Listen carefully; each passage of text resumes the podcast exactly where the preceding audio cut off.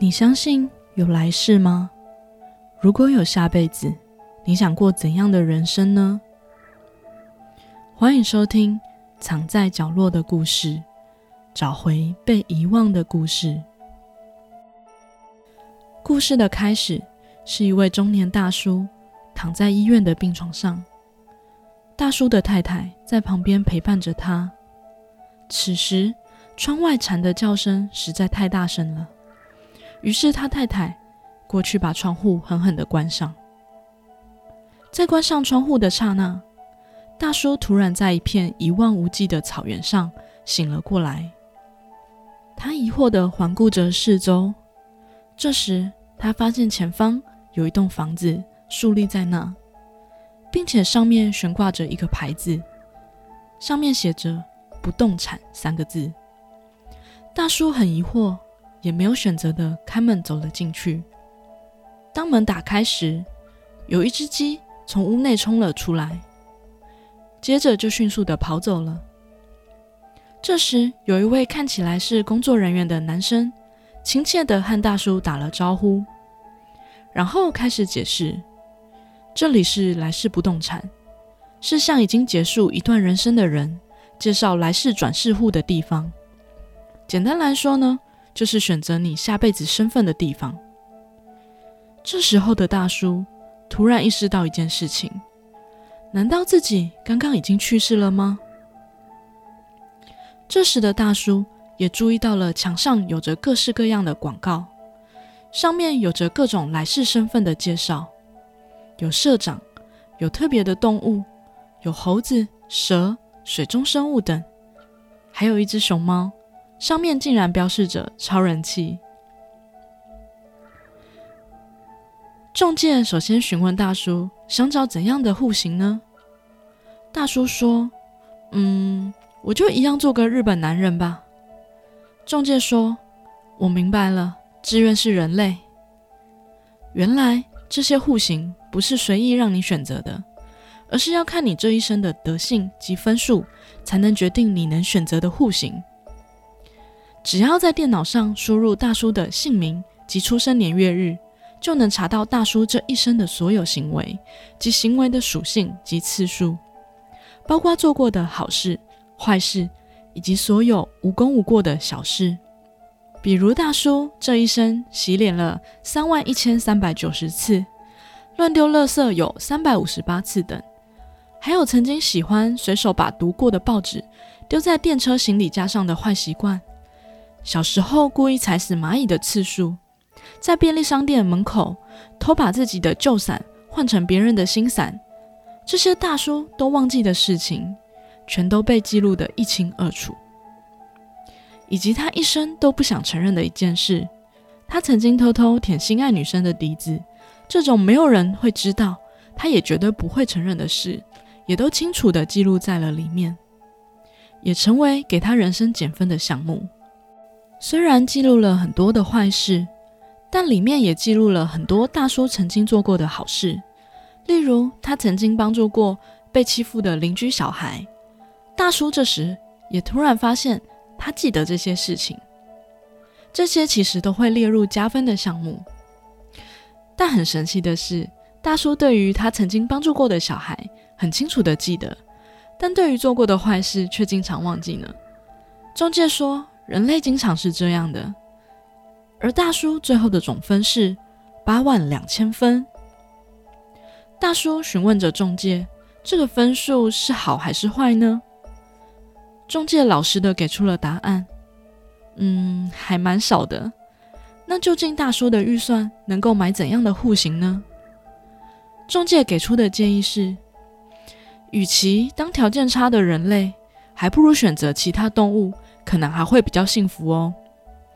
当然了，大叔是买不起熊猫的。大叔提出他想要悠闲以及长寿的动物。中介于是开始介绍，包括土狗、棒及北海道的牛。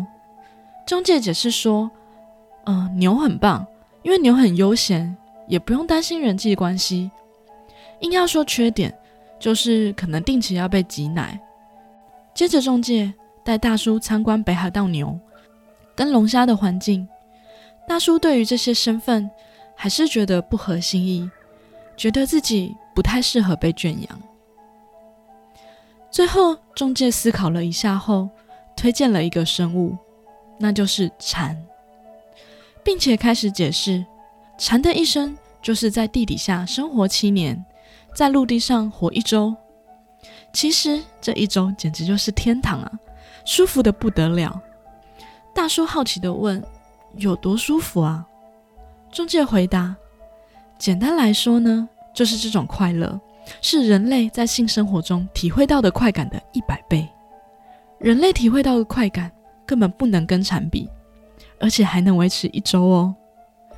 而且蝉跟人类比起来，并不会有作恶的机会，很容易透过这辈子累积积分，来世找到更好的户型。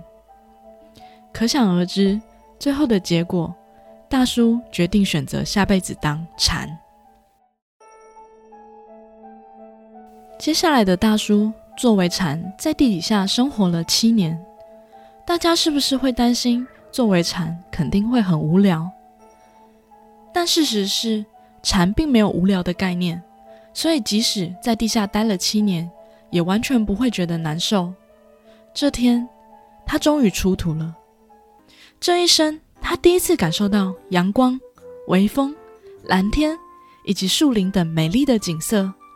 第一次体会到活着真好，大叔被这一切所感动，最后不断的惊呼着，不断兴奋呐喊着，心情太好了，圣位蝉真的太好了，不断疯狂的呐喊着，最后的他停在了一棵树上，开心的感觉让他不自觉的重复着他的呐喊，仿佛呼应故事的开头，最后被一旁屋内的女人狠狠的关上了窗。